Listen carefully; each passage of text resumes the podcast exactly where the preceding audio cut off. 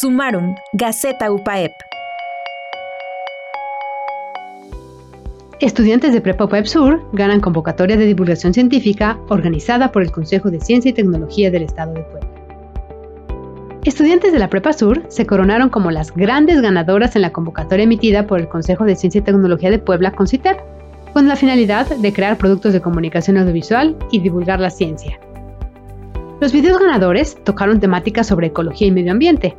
El primer lugar abordó el daño al hábitat de los ajolotes y cómo la contaminación del agua afecta a esa especie. Con una técnica de animación digital fue que se presentó dicho proyecto.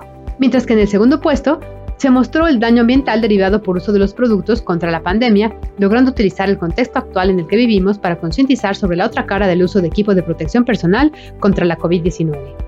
La trascendencia de este reconocimiento estatal radica en la importancia del mensaje por y para jóvenes, haciendo uso de herramientas propias de la divulgación y comunicación científica, despertando el interés y curiosidad tanto de sus compañeros como del público en general demostrando que la democratización de la ciencia, además de ser nuestra mejor aliada contra la pandemia, es un derecho humano.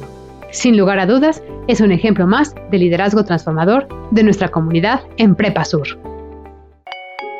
Sumarum, Gaceta Universitaria. Compartir los principales logros y experiencias generadas en nuestra universidad.